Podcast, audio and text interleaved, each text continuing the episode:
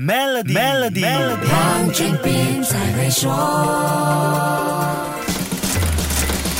你好，我是黄俊斌。每个家庭的收入情况都不一样，有的是夫妻双薪，有的是一人赚钱，一人顾家。那么养孩子的成本高低，怎么样计算才更客观呢？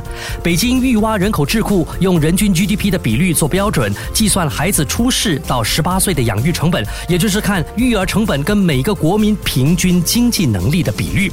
韩国的成本最高，养育一个孩子的费用是人均 GDP 的七点七九倍。韩国也是全世界生育率最低的国家，那这两者之间的关系可想而知了。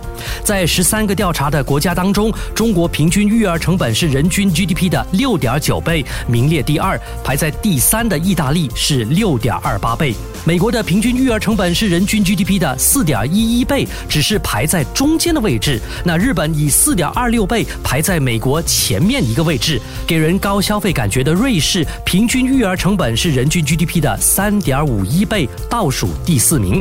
新加坡以二点一零倍排在最后第二位，澳洲则是以二点零八倍排在最后。那看到这样的排名，你会不会感到纳闷呢？美国 Jeffries 金融集团引用育蛙人口智库的这份数据发布了研究报告，说，如果是根据平均可支配收入的比率来计算的话，中国就从育儿成本第二高的国家变成了成本最高的国家。